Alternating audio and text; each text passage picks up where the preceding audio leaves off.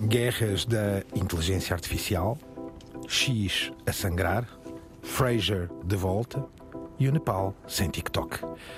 As placas tectónicas da Terra-média já não se movem à velocidade do vento, do telégrafo, das ondas de rádio ou dos feixes hertzianos. A pulsação deste território é marcada por zeros e uns, e o compasso é ritmado pelas redes sociais. Nós, peregrinos, sabemos apenas duas coisas: que o céu nos pode cair em cima da cabeça e que de um momento para o outro tudo pode mudar. Esta foi mais uma semana louca no planeta mediático. Parece que há algo de podre no reino da inteligência artificial, que mais parece um episódio de Succession. Elon Musk está de novo em apuros. O Dr. Fraser decidiu reaparecer e atazanar o seu filho. Os TikTokers do Nepal estão em brasa. As redes sociais parece que nos andam a fazer muito, muito mal. E a grande ficção que hoje vemos se confunde cada vez mais com a realidade. Assoberbados, estes três peregrinos não deixam de vos trazer recomendações. Intrigantes achados, curiosos tesourinhos e raras preciosidades que decantamos do solo mágico da Terra-média. The medium is not something neutral. It, it does something to people. It takes hold of them, it roughs them up, it massages them, it bumps them around.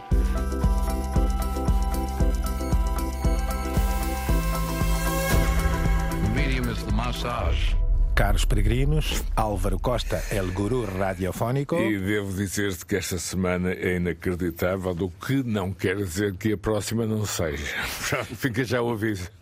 Francisco Marino, professor de média, eu, Gonçalo Madail, da RTP. Cá estamos, desta vez, a desbravar este solo, a decantar, a depurar, à procura de preciosidades, que não são poucas, de pequenas loucuras, devaneios, batalhas. Enfim, esta semana mediática dá para tudo, Álvaro. É uma época incrível a que vivemos. Os chineses têm uma expressão fabulosa que é vivam em tempos interessantes. Isto é um dito da filosofia chinesa muito antigo. O que não quer dizer que sejam bons. Ora, nem mais. Ou maus.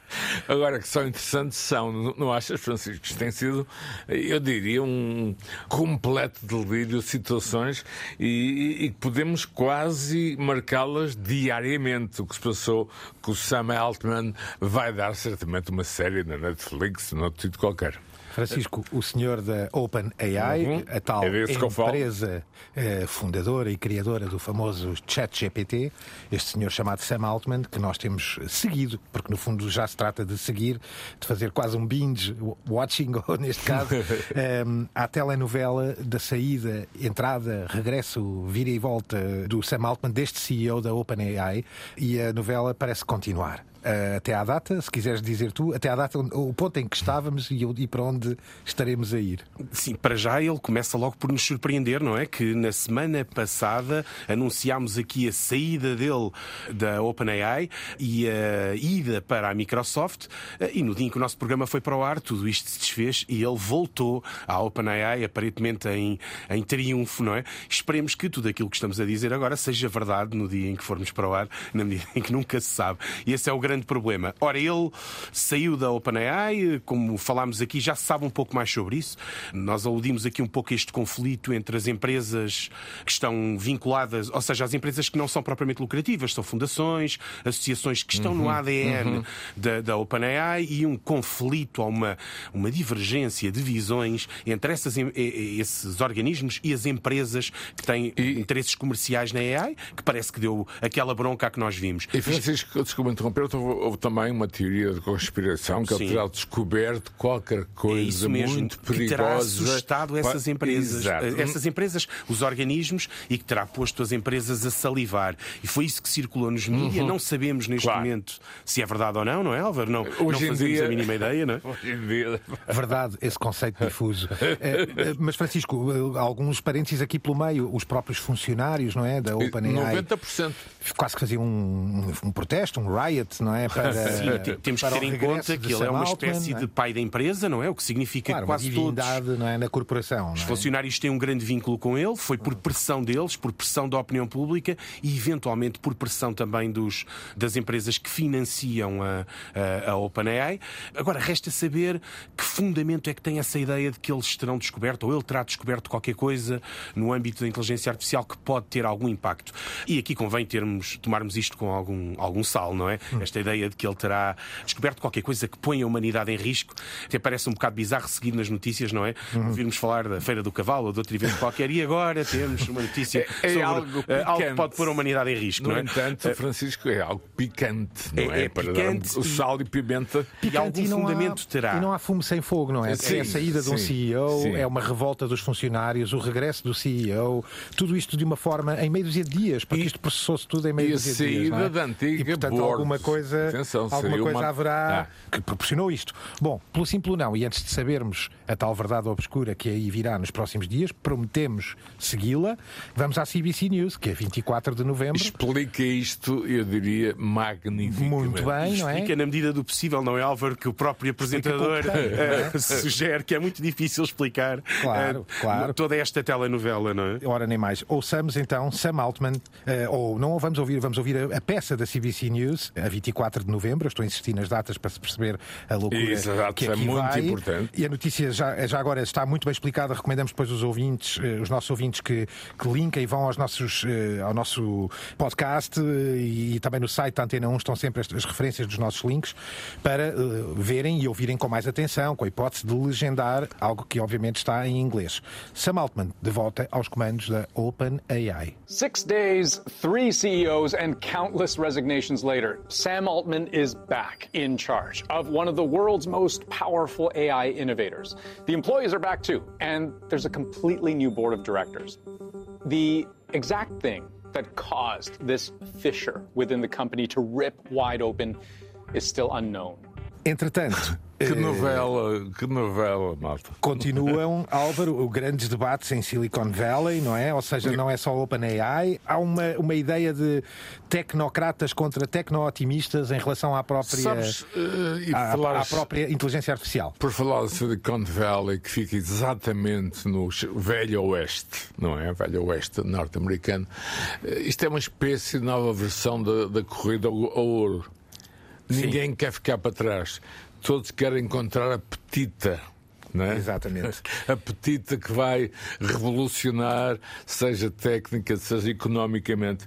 Vivemos, de facto, momentos delirantes. E eu acredito que a palavra do ano costuma, costuma acontecer será a inteligência artificial. E nós, no, na Terra-média, nesta nova temporada, somos também mais magazine, somos mais um espelho e refletimos muito o que se passa. E realmente este assunto, Francisco Moreno, é, é quase diário, não é? É- é- eu diria quase hora a hora. né? Sim, e também se sente isso que tu falavas, esta questão do- dos tecno-otimistas Uhum. e dos tecno-pessimistas, parece-me que vai dominar a agenda nos próximos tempos, Uhum. até porque os avanços em inteligência artificial passaram aquele, aquele intervalo em que é de esperar que se comecem a massificar e que sejam saltos muito grandes, não é? Quem se lembra do, do período, no fim, nos anos 90, em que cada geração de computadores quase que liquidava a anterior e parece que a inteligência artificial está mais ou menos numa fase parecida. Daí esta preocupação dos tais operadores não comerciais na OpenAI e a probabilidade de surgirem mais telenovelas como esta, e telenovelas aqui, embora o caso do Succession que tu referias aqui, Gonçalo, no- na tua abertura, talvez seja o mais adequado, esta ideia da facada eh, na, num board, não é? Num conselho de administração. É de esperar que sucedam com mais frequência, não só para estas empresas que estão efetivamente interessadas, ou seja, os tais otimistas, avançarem a sua agenda, como também para os pessimistas tentarem impedir ou temperar um pouco do- do, De uma forma ou de outra, Francisco e Álvaro, os sinais estão aí. Isto é, nós temos visto novos atos ou novas leis, digamos assim, a surgirem com discursos em nome próprio, a propósito do tema e exclusivo de Joe Biden. Tivemos aqui, já analisámos o discurso de Rishi Sunak. Enfim, eh, para além disto, a própria batalha entre estes em Silicon Valley demonstra que algo está a acontecer de facto muito multiplicador, muito exponencial e muito rápido. Eu até sugeriria para os próximos governos uma Secretaria de Estado dos Assuntos Digitais. Provavelmente, Isto provavelmente aí pode virá. ser um, uma loucura minha, mas não. Ou o Ministério da Inteligência Artificial. Hum, Exato. E, e não estamos a brincar. Se calhar um dia até vamos ser seguidos por algum governo europeu. Mas, Francisco, é evidente que tudo isto nos confunde. Vamos ser honestos e, e verdadeiros, não é? Por muito que estudemos o assunto, e tu particularmente, vivemos um tempo, eu diria, do outro mundo, não é? E vê-se alguma esquizofrenia por parte dos Estados, na medida em que têm alguma dificuldade Uhum. em perceber de que forma é que querem regular e controlar eh, e ao mesmo tempo não quererem correr o risco de ficar de fora. Exato, o o, o caso do Sunak foi evidente, não é? Um discurso para, a- para a opinião pública cheio de cautelas, cheio, de- cheio de cuidados e ao mesmo tempo eh, um investimento muito sólido da Inglaterra a tentar não perder o pé nesse, nesse combate, que já sabemos que é o combate do, do futuro no campo das tecnologias, não é? Para já soa a combate do século, embora o século esteja ainda no seu início. A Fast Company, a 22 de novembro, e volto a assinalar as datas, tentava explicar não as razões ou o que está por trás destes avanços, mas tentar um bocadinho descrever que batalha é esta em Silicon Valley entre os tecno-otimistas e os tecno-pessimistas. Ouçamos. The AI safety debate is tearing Silicon Valley apart, and I'm going to tell you why. OpenAI is not the only place in Silicon Valley where there's tension over AI's future, and in particular, issues of safety. There are two main philosophical camps, and recently, their skirmishes have exploded into all out war. Parece que nem tudo é grave. Há aqui alguns serviços prestados, Álvaro, que de facto parecem ter futuro. Um deles é a inteligência artificial poder ajudar-nos a fazer compras de Natal. Eh, Pois, essa foi uma, uma descoberta que, que eu fiz no Wall Street Journal. Pode parecer, um, enfim, divertido e porque não, não é? Estamos numa época natalícia. Mas isso de repente, nessa confusão de produtos, lembram-se certamente os dois, e eu sou um bocadinho mais idoso, digamos assim. Lembro perfeitamente quando a RTP, de há muitos anos, o Natal começava. Era com um ou dois anúncios. Lembram-se certamente. Claro. Era, era mesmo para as crianças da época, para os jovens da época, era o começo do Natal. Eh, Agora o Natal começa um bocadinho mais cedo, muito mais cedo, com a Black Friday e outras coisas do género, que no, que no fundo são versões natalícias comerciais. De repente, descobri que há bots eh, especializados em compras natalícias. Pá, isto pode ser útil para quem tem crianças ou não, Gonçalo? Pode, sem dúvida nenhuma. Aliás, eu diria Ganhar que isto são, ganhar isto são tempo. precisamente apoios parecidos com os dos algoritmos que nos mostram preferências de certas compras ou navegações que fazemos, desta vez orientado para as compras, porque não? Este está, o Álvaro retirou, como bem disse, Wall do Street Wall Journal, Street Journal. portanto, não um jornal qualquer. A 23 de novembro, continuo eu aqui psicótico Isso é com as muito datas. importante e vai ser, digamos, uma nota do futuro do nosso programa, porque não podemos, obviamente, assegurar o que vai acontecer amanhã. E, e deixa-me só dizer uma coisa, Álvaro, que isto parece-me ser uma das melhores utilizações para a inteligência artificial. Ora, aí está. Desculpa das chatices, Ora, do amigo está. secreto e etc. no nas festas de É um Natal do bot trabalho. secreto. Ora, aí está. o bote secreto. Bom, está o artigo, deixamos-lo na nossa página da Antena 1 e debaixo das nossas referências do podcast deixamos estes artigos para poderem ler e explorar. Por falar em explorar, temos alguém que não tem parado de explorar talvez a paciência dos grandes líderes mundiais e das grandes cor- corporações, chamado Elon Musk. Neste caso, o título que lhe atribuis é mesmo o X a sangrar, entre parênteses, mais uma vez. E aqui é mesmo literalmente, porque nós pensamos que uma plataforma precisa ter milhões de, de utilizadores, ou até centenas de milhões de utilizadores, mas esquecemos muitas vezes que o dinheiro não entra por aí. A quantidade de utilizadores pagadores numa plataforma como o Twitter é residual para cobrir as despesas. E então os comentários, as conversas e, sobretudo, um like que o Elon Musk deu num tweet deram origem a uma série de acusações de antissemitismo e mais tarde a um relatório da Media Matters, que é um destes organismos que estuda Exato. as questões dos mídia e que chegou à conclusão que o, o X é neste momento uma grande fonte de antissemitismo e responsabiliza diretamente o próprio Elon Musk. E o resultado foi IBM, Apple, Paramount, Disney, Lionsgate e a própria União Europeia saíram ou deixaram de ter publicidade no X, antigo Twitter, o que põe efetivamente em causa a sobrevivência de longo prazo do, do Sabes próprio Twitter. que o próprio Elon eh, promete um, e vou referir primeiro em inglês, Thermonuclear Lawsuit. Queres traduzir, Francisco? Sim, ele, ele ameaçou com um processo esmagador A própria Media. Matters, diga-se de passagem, não é? Sim, à própria, à própria Media Matters. Exato. Entretanto, parece-me parece que a Media Matters foi a jogo, porque saiu também na CNN um artigo de alguém a assinalar eh, as empresas que não tinham, eh, que não se tinham desvinculado do, do, do X ou do Twitter, que é uma forma de pressão. pressão altíssima. Logo é de prever, ou seja, nós já andamos a antecipar aqui há muito muito tempo. Aliás, a novela Elon Musk supera a novela OpenAI em capítulos. Sim, é? mas Sam Altman e Elon Musk estamos aqui temos que fazer um ranking. Malta. Sam Altman começa a concorrer. Uh, Mas o Elon Musk, desde que assumiu Sim, tem todos os o recordes. controle do Twitter, Eu, é eu diário. diria um dia com Elon Musk não dá saúde e não faz crescer. e se formos analisar, eh, enfim, resumir os nomes que citamos ao longo desta eh, temporada eh, do nosso programa, Elon Musk deve ser o number one. Eu também me parece que sim. Parece. À parte dos vossos próprios nomes, não é? Eu diria eu. Mas já nos resto deveria seria- pagar uma comissão, eu, É, não? Qualquer dia apresento quatro peregrinos, nós os três e o Elon Musk. E outra coisa, Eh, parece-me que ele anda a dormir pouco. Uma opinião minha, mas pronto.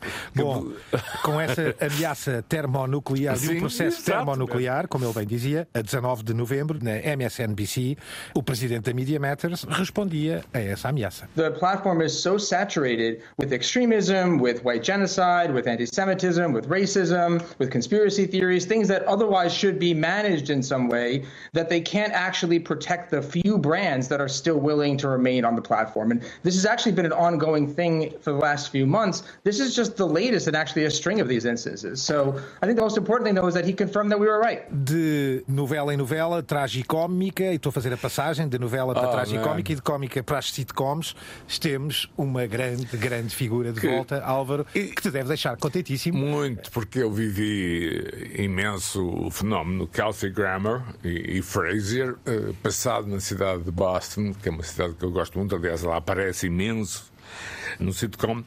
E estou a falar em sitcom.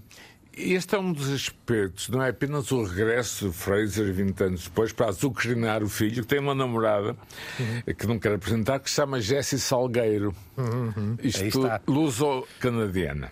Eh, e- Ah, pensei que podia ser de Paranhos. É, Isso é Salgueiros.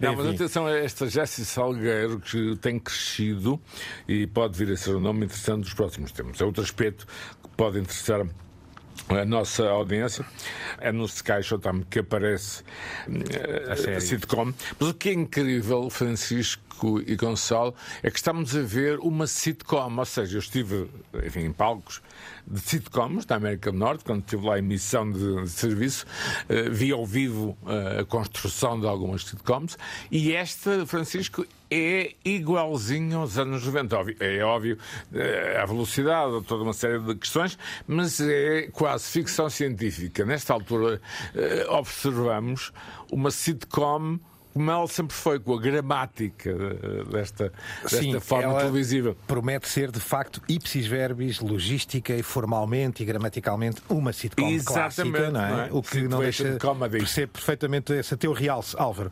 Então, o Dr.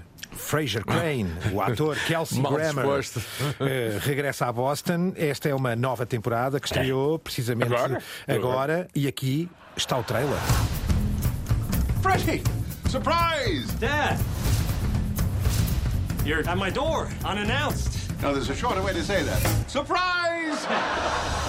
What's going on with your son? Wish I knew. Got a girlfriend I've never even heard of. When I told him I wanted to spend more time with him, he said no. It's just not a good time. Have you considered that he hates you? I miss you, and I won't take no for an answer. So I've taken a job, and I found a place to live. My dad, I mean, he can be kind of. He smelled really good. Yeah, he always smells really good. Vamos de Boston para Katmandu. eh, Onde tu estiveste. onde eu já tive a Ah, oportunidade de estar, verdade? Sem Eh, TikTok. Sem ser Sem um programa TikTok. sem TikTok. eh, e na altura também não tinha, diga-se de passagem, talvez porque ele não existisse. Penso Não, não existia. Penso que foi por isso. Mas aconteceu também em 2020, e obviamente isto tem a ver com uma batalha geopolítica, geo, enfim, geopolítica e geoeconómica, para com aquele, enfim, celeuma criada em torno do TikTok e da, e da utilização dos dados pelo seu detentor, neste caso, uma empresa que obviamente, sendo chinesa, pertence ou responde ao Estado chinês. A Índia já tinha banido o TikTok em, em 2020 e, neste caso, esta é uma resposta destes dois países tampão, o Tibete para a China e o Nepal para a Índia. Parece que estava mais do que visto que isto ia acontecer. Ora, a particularidade aqui não será o TikTok apenas ter sido banido do Nepal, mas dá a ideia, ao perceber-se um bocadinho o artigo e, e- e lendo com mais profundidade, de que se está aqui, inclusivamente, também a tirar uma força de trabalho, um rendimento que, se calhar, de 300 ou 400 dólares mensais num qualquer país significa que é um part-time. Provavelmente no Nepal, para os, para os TikTokers nepaleses, é algo mais e, portanto, falam em muitos milhões de utilizadores. 2 milhões num gerou país muitos é muito protestos grande. em 2 Katmandu. milhões, Gonçalo. E se calhar não disse quase tudo, quero-te deixar pelo menos para comentares se não achas que isto vem nessa senda precisamente de batalha, resposta indiana, no fundo, ou da cultura indiana à, à China. Sim, e ao mesmo tempo também nós tendemos a menorizar muito o efeito destas novas plataformas, sobretudo quando somos mais velhos e elas têm como público-alvo uma clientela mais jovem. Mas se pensarmos no efeito que o YouTube teve na comunicação política para a geração que tinha 17 ou 18 anos há 10 ou há 15 anos atrás e que agora está na casa dos 30, percebemos o impacto que o TikTok tem, não é? E neste caso é óbvio que tem tudo um embrulho geopolítico distinto, não é?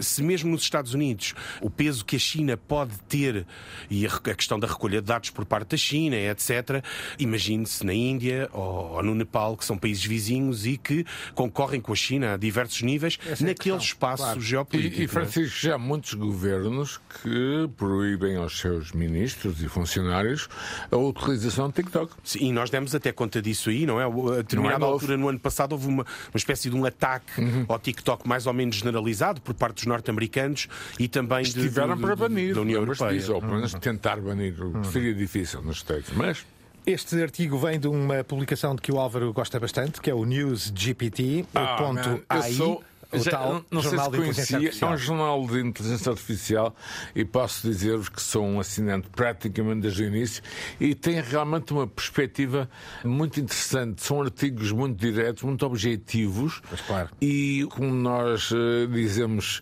em linguagem terra-média, um sortido. Claro, nem mais. Certeza que terá um bom ambiente na redação.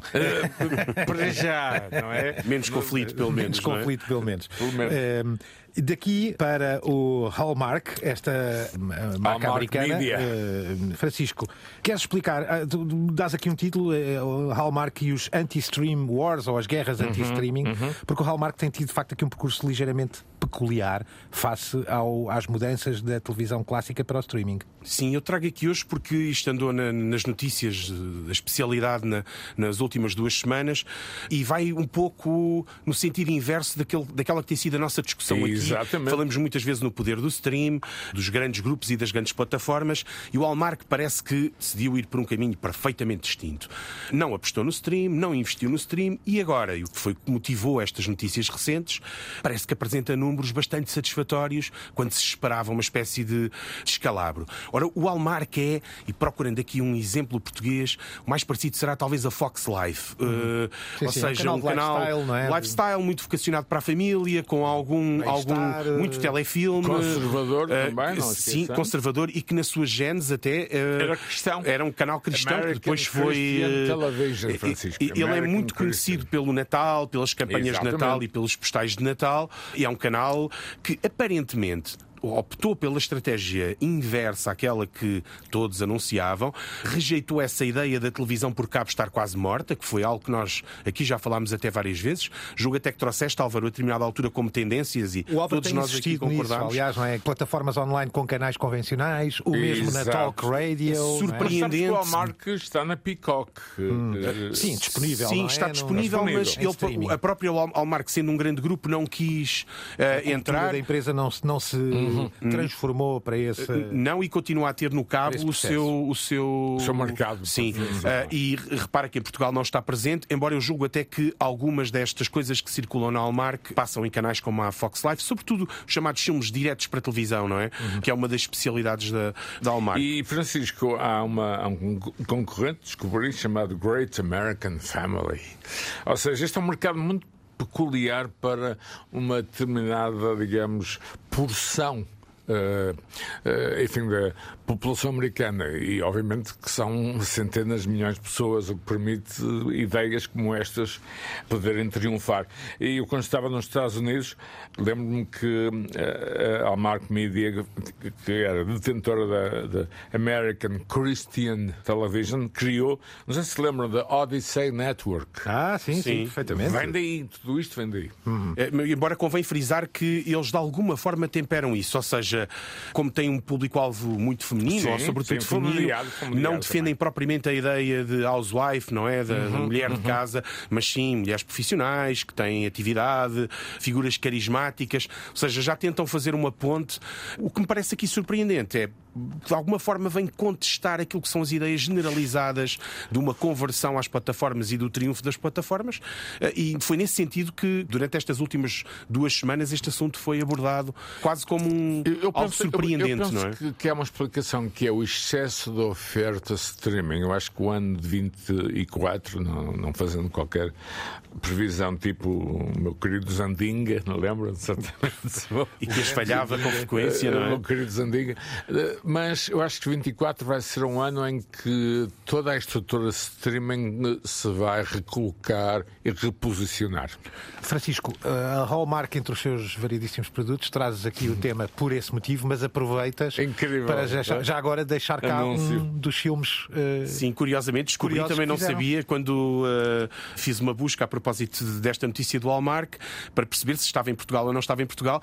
Percebi que estava em Portugal, mas não a emitir. Tinha feito um filme, um destes filmes diretos para vídeo, hiper românticos, gravado em Portugal e daí ter trazido este Então é trailer. o A Pinch of Portugal e traz estrelas do Hallmark para uma visita algo entre o turístico, melancólico e o romântico. Sim. Eh, conhecem em Portugal o ator Duarte Gomes e o clima parece estar no ar, pelo menos a julgar por este trailer de um filme que estreou em abril deste ano, que vamos ouvir.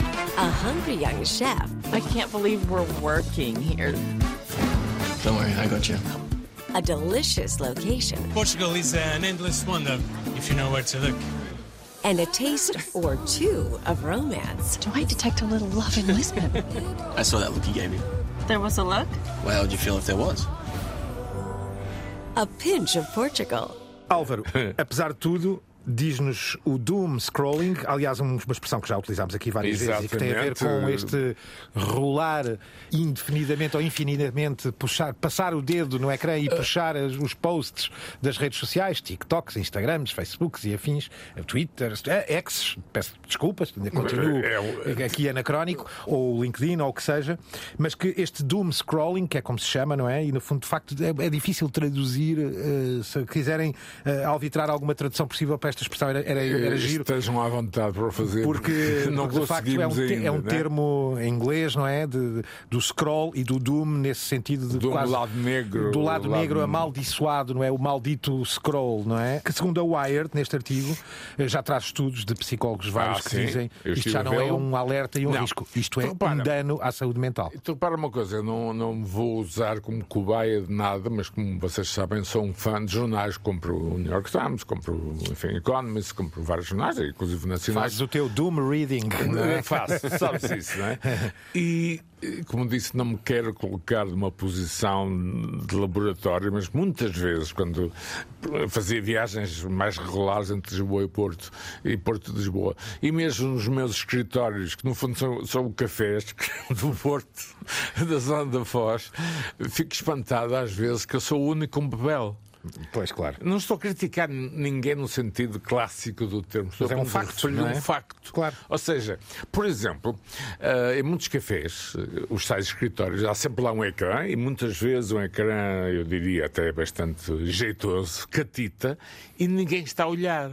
Pois, Lembram-se há uns seus anos. próprios ecrãs, não é? Francisco, Sim. lembra-te há uns anos quando nos cafés eh, os ecrãs eram observados com atenção por parte dos frequentadores. Hoje estão lá simplesmente a decorar uma parede. Uhum. Nem mais. Eu recordo aqui, Francisco, que há uns episódios atrás referenciámos uma coisa muito curiosa que nunca mais me esqueci do Boston Children's Hospital, portanto, o Hospital Infantil Sim, de Boston. sim. Já tinha acabado de criar uma clínica para os distúrbios das redes sociais e, inclusivamente, que já não tinha pediatras, chamavam-se mediatras. Não sei se vocês se lembram sim, perfeitamente. deste tema, mas que no fundo vem confirmar tudo isto, não é? Não, isto não é nenhuma. Enfim, nós temos visto muitos artigos, obviamente, sobre os alertas e o dano.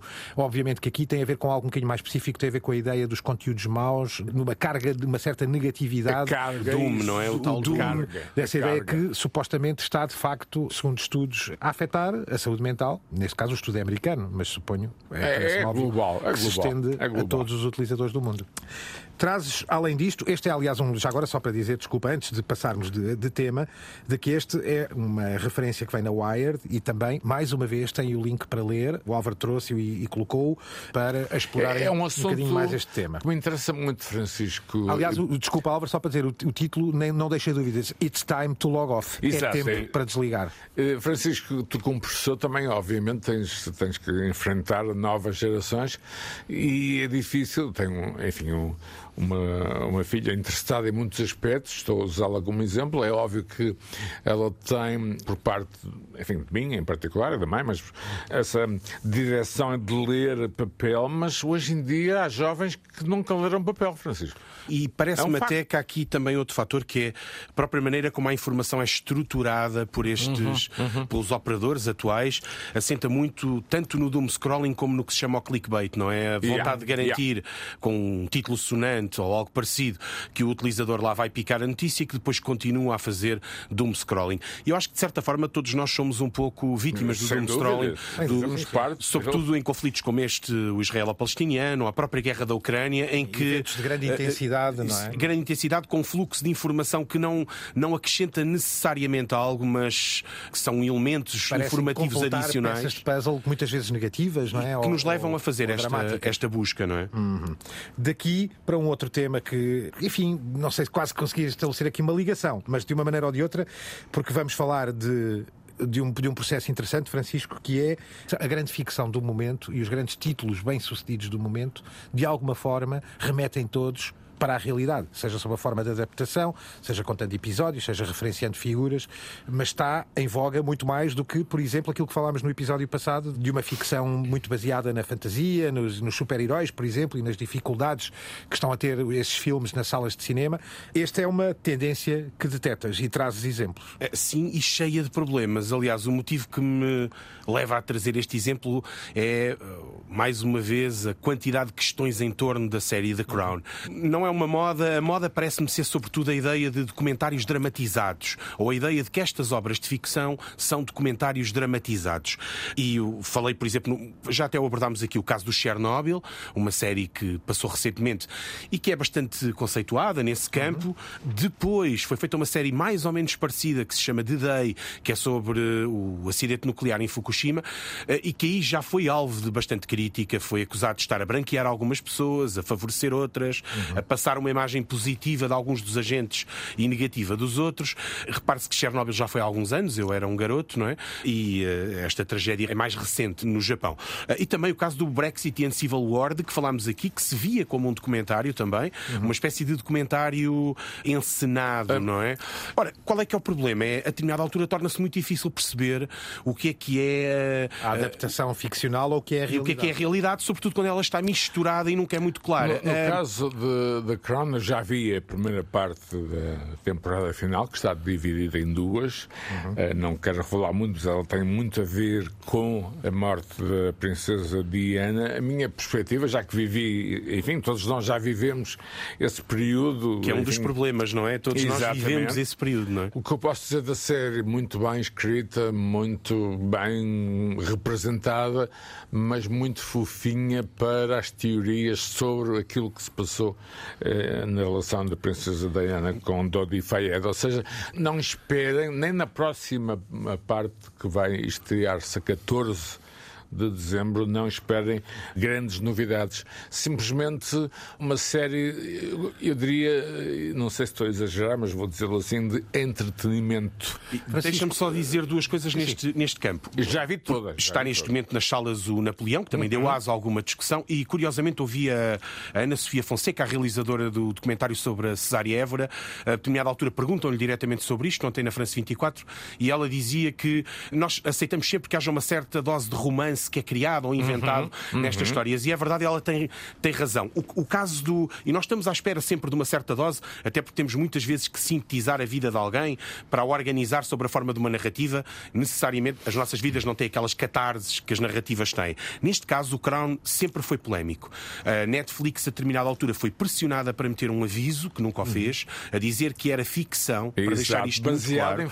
O. Príncipe Carlos terá reagido muito mal ao plot, julgo que é o da quarta temporada temporada que sugere que ele tentou que a mãe abdicasse. Exato, O que exato. parece não terá, não terá grande fundamento. E o que está a causar irritação agora é. Bem, vou fazer um spoiling, a Diana morre, não é? Pois, é uma novidade, é? Aqui estou É seguro de não fazer, não é? Não Eh, faz. Que é o facto de ela aparecer como um fantasma em determinada altura, uma espécie de aparição fantasmática com Falando quem com as rainha, personagens. Falando com a rainha. Sim, e- Essa cena é muito, muito e importante. Está, eh, há quem diga que se passa aqui um limite muito claro e que eh, eu recordo que a própria Helena Bonham Carter, que entra como Princesa Margarida, Exato, a irmã da irmã. Rainha Isabel, na altura em que participava na série, disse mesmo que havia uma obrigação social do The Crown para deixar bem claro ao- aos espectadores Eh, britânicos eh, que era uma ficção. A ideia, a ideia essencial para mim, depois de ter visto esta primeira parte, é que a monarquia poderia estar em perigo se a rainha não tivesse tido uma posição mais popular e tivesse descido à terra. É aí que o fantasma da Princesa Diana aparece. Ou seja, não há investigação para lá do que já sabemos do que se passou em Paris. É exatamente o, enfim, o comum. O que me parece é a ideia que a monarquia poderia estar realmente em perigo se a rainha não tivesse descido à terra a quando da reação, para muitos inacreditável do ponto de vista emocional, dos britânicos à morte da ainda Princesa Diana. Deixo à consideração também o facto de, ou para reflexão, o facto de a ficção estar muito maturada, as técnicas da ficção, estas séries formalmente são, têm um tom muito realista, isso também pode ajudar um bocadinho a contribuir, porque sempre tivemos adaptações e, e filmes biográficos e filmes sobre acontecimentos que sempre se soube e se partiu do princípio que eram, obviamente, adaptações da realidade com toques ficcionais. Aqui o próprio realismo, essa tentativa de uma ficção muito amadurecida, não é? The Crown tem esse exemplo, e tu dás esse exemplo aqui, Francisco, com o, o documentário do Brexit, o Uncivil War, que tem um tom ainda cima documental, que deixa de facto aqui, estou a ver uma obra de ficção, estou a ver um documentário encenado, o que é que estou a ver, não é? Parte aqui é que há de real e que Isso parte pode, aqui há estar, de imaginar. pode não é? confundir ainda mais, ou seja, e pode contribuir ainda mais para a controvérsia, dado que são, ainda por cima, estupidamente bem feitas e a sua aparência real é, é evidente, não é? Eh, e- Há, um- há um artigo do The Guardian, já há uns anos, para aí 3 ou 4 anos, em que o autor sugeria que isto era quase, por vezes, era o equivalente das fake news na. Exatamente, na- ou seja, se calhar não deviam estar tão bem feitas. Bom, passemos e por final eh, às recomendações. São várias, obviamente. O Álvaro, aliás, já deixou aqui o Fraser, por exemplo, eh, e, e que de certeza que insistirá. Mal e eu também estou disposto. muito curioso de ver, sem dúvida. Francisco, trazes um podcast para já e um videojogo. Um podcast que, aliás, já tínhamos aqui conversado e que merece ser digno de nota para não estarmos sempre só a falar de conteúdos ou de movimentos internacionais. Sim, é um grande podcast português, que é o Coisa que não edifica nem destrói, do Ricardo Araújo Pereira.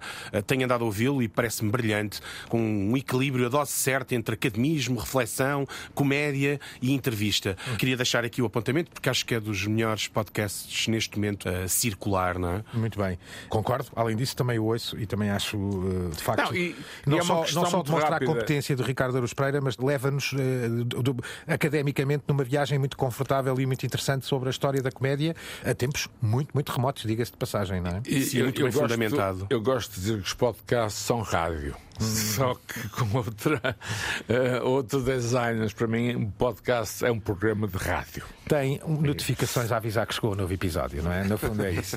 Eh, Francisco, trazes também um videojogo para recomendar? Assim anda a ser muito comentado, que é o Assassin's Creed Nexus VR. A realidade virtual é assim uma coisa muito oscilante. Há alturas que está na moda, há alturas em que desaparece, há alturas. Ainda, ainda se lembram quando começámos este, este programa, o quanto se falava dos metaversos e da importância que a realidade virtual teria. Onde está isso? E já viram como não se fala nada sobre esse assunto. Onde Eh, está isso? nos jogos, parece-me que é sempre um dos campos em que cada avanço da realidade virtual tem sido mais sólido. Este jogo que está a ser muito celebrado é da série Assassin's Creed. Para quem joga jogos, é uma série muito querida, muito conhecida, não é? é? Sim, e que tem, inclusive deu origem a séries de televisão já, não muito boas. Mas este jogo está a ser muito bem pontuado, está a ser considerado um exemplo de, de como as técnicas de realidade virtual podem ser transportadas para os videojogos. Álvaro, e do berço ou do ninho dos assassinos, passas diretamente para algo para fecharmos com boa disposição. Também há assassinato aqui, não é? Eh, Sim. Ora, o Saturday, o Saturday Night Live, que todos conhecemos, Está programa de disponível comédia, agora. e que agora parece estar disponível, sim. E este, aliás, podem vê-lo num- no, canal de YouTube da Wired, saiu a 15 de outubro, é recente. Levou o elenco do Saturday Night Live a vestir a capa dos heróis dos Marvels, essa série, esse filme que, desastre, que não tem é? sido um desastre. A fazer uma espécie de questionário em modo autocompleto. Esta é Queres uma explicar? rubrica que acontece, enfim, regularmente sobre as perguntas mais colocadas na net a um artista, enfim, um nome, e, e há realmente uma, uma rubrica muito, muito interessante sobre isso. O que acontece aqui é exatamente virar tudo ao contrário. Na tradição, eu diria, mais. eh, pomposa do Saturday Night Live e temos eh, perguntas completamente idiotas e respostas absolutamente patéticas, não é? Mas a ideia é essa, não é? Ora, é um bocadinho também, se calhar, uma sátira a esta moda, não é? Esta Exato, tendência, exato. Francisco, de, de os, os grandes, as grandes celebridades responderem às perguntas nas redes sociais e isso ser, de alguma maneira, um conteúdo. Sim, tem du- duas dimensões de sátira aqui. Primeiro é esta ideia de que eu faço uma busca na internet e realmente quando escrevo um nome, o autocomplete, não é? As sim. Opções que me aparecem por vezes Exatamente. são perfeitamente bizarras. Já agora quero explicar, só para as pessoas perceberem, não é? Quando escrevemos e fazemos. escrevemos o nosso nome ou o nome de alguém, não é? De normalmente aparece, não é? uma- Ah, uma solução escrita, uma, é? uma- uma sugestão de pergunta que terá sido muito procurada, não é? Ah, e que, e, pronto, muitas vezes ficamos surpreendidos porque é precisamente aquilo que nós queríamos saber, não é? E aqui a ideia é uma série de atores a fazerem de outros atores que estão a procurar pelos seus nomes na net e que aparecem as coisas mais surreais. Eu julgo que é parodiar, ou também a gozar um pouco com uma. Já não sei qual era o talk show que fazia isto, mas acho que era o Jimmy Kimmel, que punha os atores a lerem perguntas maldosos sobre os próprios eh, e, que, e que às vezes eram inacreditavelmente gratuitos. Fazemos isso no Festival da Canção. e é- Sim, é um exatamente. momento muito Você- engraçado. Exato. E parece-me que é deste género, não é? E aqui dá-se um momento perfeitamente louco porque as perguntas, eh, o autocomplete é completamente surreal e as respostas deles também. Ouçamos um cheirinho. What's up, YouTube? I'm Sean McEvans with the cast of Marvel's new Disney Plus show, Stark Labs, and we're gonna do the Wired Autocomplete interview. Uh, yeah, we gotta practice that. Caríssimos, muitas sugestões. Passámos eh, pelas guerras da inteligência artificial, a telenovela do Sr. Sam Altman, o Elon Musk e o seu X a sangrarem, enfim, em contra o mundo, o Dr. Fraser que está de volta, o Nepal que está sem TikTok, o Hallmark que resiste ao anti-streaming e veio a Portugal visitar-nos, o doom scrolling eh, e, e o alerta de que é preciso parar, que a realidade na- na- na nova ficção está comprometida, se é que se pode pôr neste Problemática. E sugestões várias. Álvaro, alegação final. A ligação final é que vivemos eh, num mundo estranho. Exato. It's a mad, mad world. Um, este programa teve a produção da sempre incrível Cristina Condinho e a magia do feiticeiro sonoplasta Guilherme Marques. Estamos disponíveis em todas as plataformas onde os podcasts moram. Estamos, obviamente, na nave mãe, na Antena 1, no site, com artigos e com todos estes links de referência. The medium is not something neutral. It, it does something to people. It takes hold of them, it roughs them up, it massages them, it bumps them around.